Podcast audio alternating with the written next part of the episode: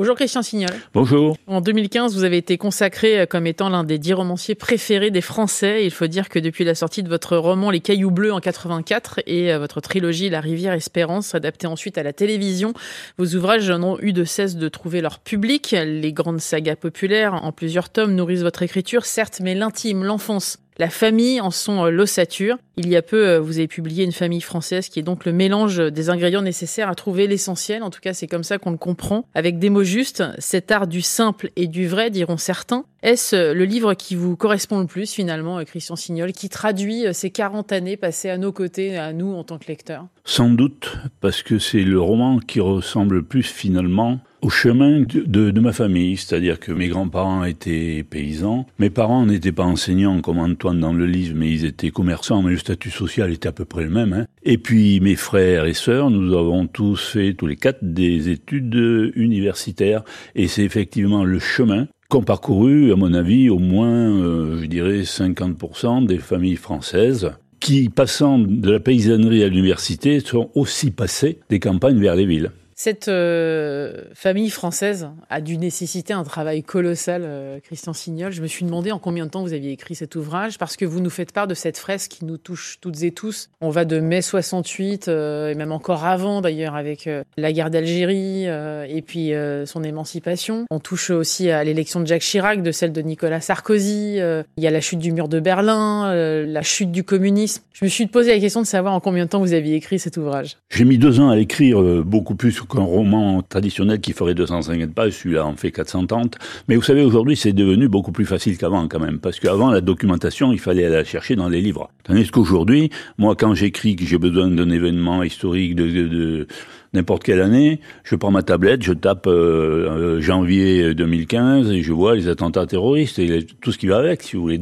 Donc, c'est devenu quand même pour moi beaucoup plus facile qu'avant d'écrire ce genre de saga de plus de 400 pages. Il y a trois générations qui évoluent euh, au sein de cette famille euh, française. Elles sont toutes issues euh, finalement du même noyau, mais elles vont évoluer vers des sphères qui sont totalement différentes. Donc on a effectivement le côté paysan très important, ancré d'ailleurs en France. On a un professeur qui est fou amoureux de lecture qui vous ressemble tellement d'ailleurs, Christian Signol. Et puis on a on a cet aspect de la médecine aussi de la précision et puis de l'élite aussi avec les grandes écoles inévitablement.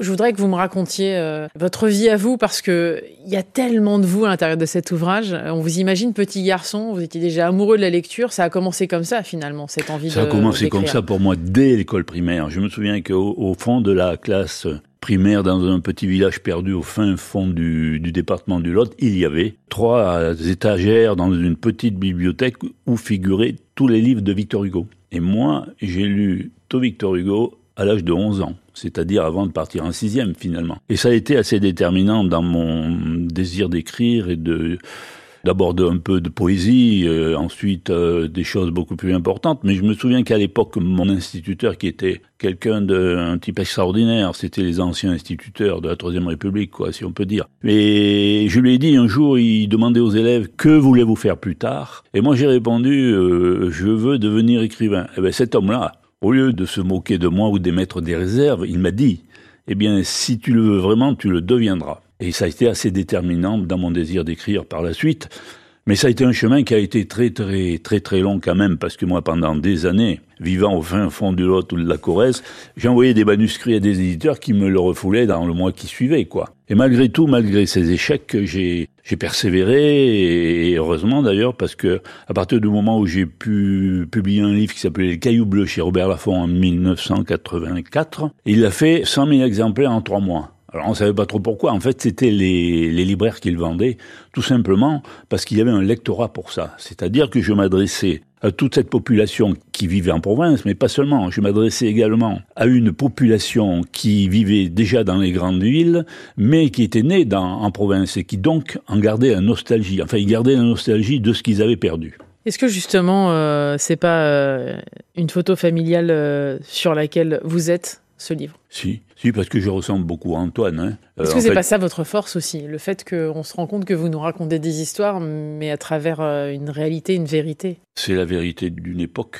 depuis les années 60 jusqu'en 2020, hein, tout simplement, avec tous les éléments historiques qui se sont succédés. et aussi avec tout ce qu'on a vécu, tout ce qui est entré dans la mémoire collective du point de vue social et du point de vue euh, politique également. Hein. Mais moi, si vous voulez, la grande histoire, elle est toujours présente dans mes livres, tout simplement parce que c'est familial aussi. Par exemple, mon grand-père, c'était la guerre de 14. Mon père, c'était la résistance dans le réseau Buckmaster sur les côtes du Lot. Mon oncle, c'était l'Algérie. Mon frère aussi, c'était l'Algérie. Donc, si vous voulez, j'ai été nourri de tous ces événements historiques. Et donc, je les restitue dans mes romans de façon naturelle, sans aucun effort.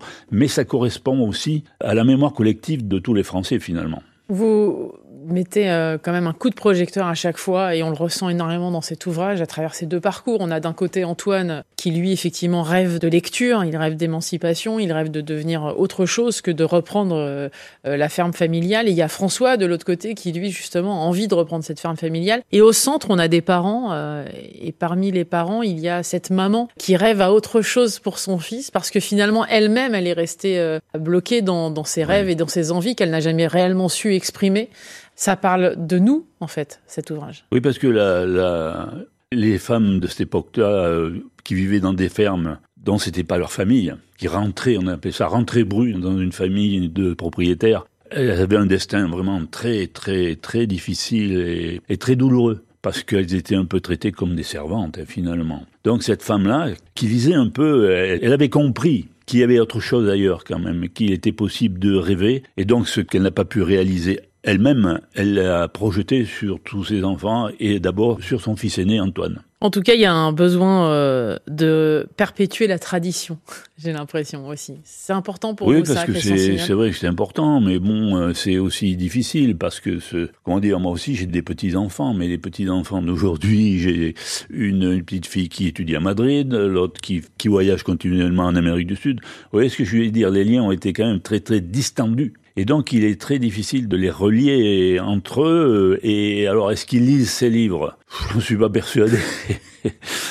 Mais ce dont je suis persuadé quand même, c'est que leurs parents ou leurs grands-parents lisent ces livres, effectivement. Il y a trois générations, mais en même temps, il y a un lien, il y a, il y a beaucoup d'espoir dans cet ouvrage. J'ai l'impression que c'est aussi une, une main tendue pour donner des solutions. J'ai essayé mais avec quelques difficultés quand même, parce que on le voit bien dans la troisième génération par rapport à la deuxième génération, les liens sont quand même très très difficiles, et quelquefois un peu non pas hostiles, mais mais les différences sont trop grandes parce que les mœurs ont évolué tellement vite. Hein. On parle de familles euh, recomposées, on parle de mariage double, enfin bref. Moi, en fait, les familles euh, recomposées, moi, je les appelle les familles décomposées. Mais bon, juste tout ce que je veux dire, c'est que les mœurs sont tellement évoluées à une vitesse folle qu'on a du mal à se retrouver. même moi et mes enfants, alors que je suis la deuxième génération et mes enfants simplement la troisième, mais mes enfants, quand il fait, bah, ils, vivent en ville. Ils ont étudié en ville, dans les facultés, et ils vivent en ville. Ils vivent plus dans les campagnes. Ils reviennent très, très rarement dans les lieux où ont vécu leurs grands-parents.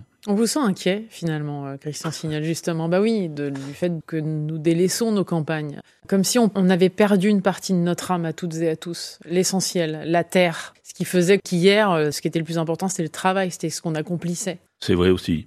Mais je pense souvent à ce qu'écrivait Conrad Lorenz, qui écrivait que le plus grand drame, finalement, du siècle dernier, et de celui-là, a fortiori, c'est que, avec l'exode rural, l'humanité avait rompu les liens avec le monde naturel, et qu'en agissant ainsi, elle avait du même coup rompu l'équilibre qui avait pendant des siècles, c'est-à-dire pendant 19 siècles, assuré sa permanence sur un équilibre. Je me demande si aujourd'hui, justement, c'est pas cet équilibre-là qui a été rompu et qui fait que euh, les générations d'aujourd'hui ou la vie d'aujourd'hui étant devenue si difficile, c'est parce que justement, est-ce qu'elle n'est pas en déséquilibre par rapport à ce contact fondamental, à mon avis, avec le monde, de, ce que j'appelle le monde naturel, moi, le monde des campagnes? Ce lien aussi. Par exemple, Jim Harrison disait, mais les hommes, les femmes, nous sommes aussi la nature. Nous sommes la nature. Et tout ça, nous l'avons évidemment oublié. Peu importe les générations, elles sont toutes touchées par la même chose, c'est l'évolution de la société. Trop euh, rapide, très rapide. Surtout depuis l'an 2000. Hein. Alors là, bon, c'est. D'ailleurs, dans la deuxième partie du roman, vous l'avez sûrement remarqué, les événements se précipitent. Ça va beaucoup plus vite. Ça s'accélère. Ça s'accélère par rapport à la première partie où on est plutôt en milieu rural et donc on est plutôt dans la lenteur du milieu rural, alors que ça va beaucoup plus vite dans la deuxième partie. Mais c'est volontaire. J'ai voulu donner cette impression à la lecture.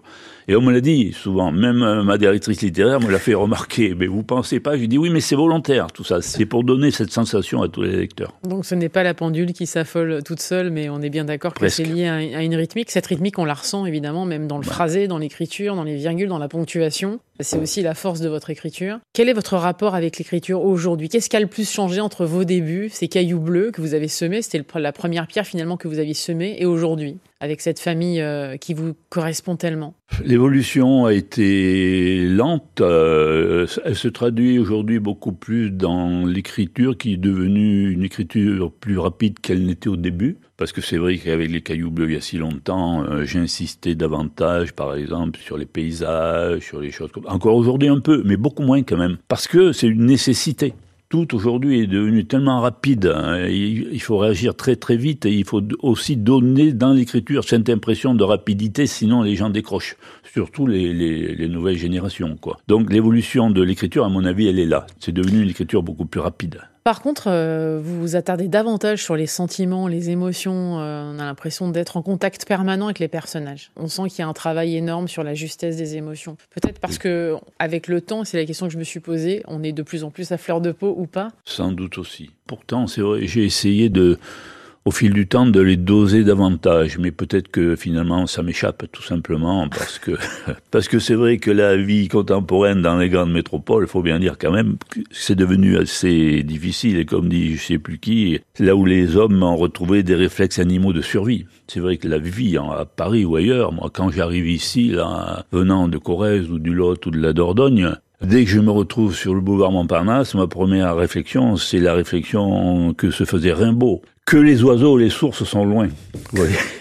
et c'est tout à fait ça, quoi. Donc effectivement, ça donne ça dans le livre, quoi. Ces trois générations, euh, elles vivent, euh, elles subissent, elles sont obligées d'affronter euh, finalement chacune dans leur domaine les difficultés engendrées encore une fois par une société qui va de plus en plus vite, qui en est à, à oublier l'essentiel. Et c'est en ça que ce titre il est très fort, une famille française, c'est que dans une famille française il y a le mot famille. Et finalement on se rend compte que pour rester debout, il faut garder cette union et ces liens. C'est sans doute ce qui nous permet d'affronter les choses davantage. Je crois qu'effectivement, la famille, aujourd'hui, c'est devenu le seul rempart à l'agressivité ambiante et à la violence du monde d'aujourd'hui.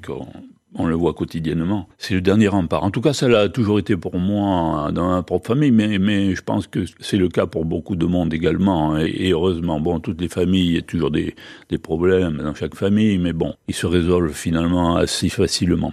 En tout cas, c'est quand même un socle euh, encore assez solide pour permettre d'affronter la réalité quotidienne. Vous rendez hommage euh, à l'importance d'être professeur. Évidemment, on pense euh, aux deux professeurs assassinés dans l'exercice de leur fonction, à Samuel Paty, Dominique Bernard. Ça vous évoque quoi, ça Que dans une cour d'école ou dans, à la suite d'un cours, on puisse être assassiné pour avoir exercé son métier? C'est le monde d'aujourd'hui. Vous savez, le terrorisme islamiste, euh, comment vous dire, moi, il y a quelques années, il me paraissait très lointain, très vague, et, puis finalement non, parce que moi j'avais un ami qui s'appelait Bernard Maris, c'était le compagnon de Sylvie Genevoix avec qui je travaillais chez Albin Michel. Eh bien, il est resté, hein, dans les locaux Charlie Hebdo, il, est mort. Hein.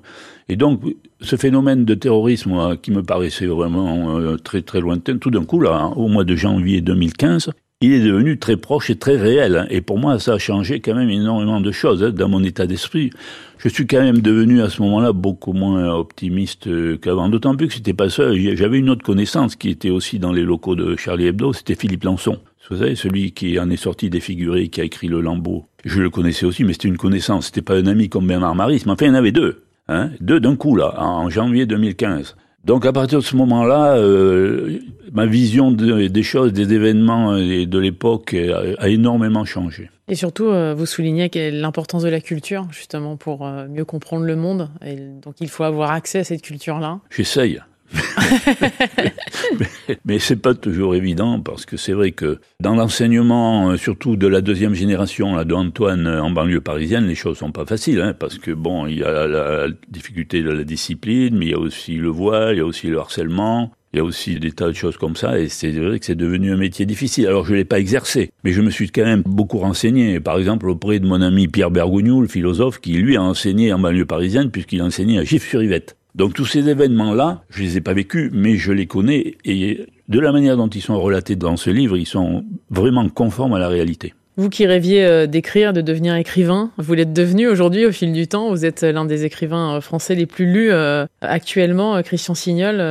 Est-ce que vous êtes fier de ce parcours alors? Je suis fier d'autant plus que c'était inespéré. C'est-à-dire que pour un, un enfant de, du fin fond du département du Lot dans les années 60, début 60, Imaginer un destin comme celui-là, euh, c'était absolument impossible. Ceci dit, comme l'a écrit Jim Harrison, qu'est-ce que le destin sinon la densité de l'enfance? Et je pense que mon enfance a été d'une densité extraordinaire, d'une force extraordinaire et qui m'a permis finalement de réaliser ces rêves-là. Merci beaucoup, Christian Signal, d'être euh, passé dans le monde d'Elodie sur France Info. Ça s'appelle Une famille euh, française. C'est sorti aux éditions Albin Michel. Merci, beaucoup.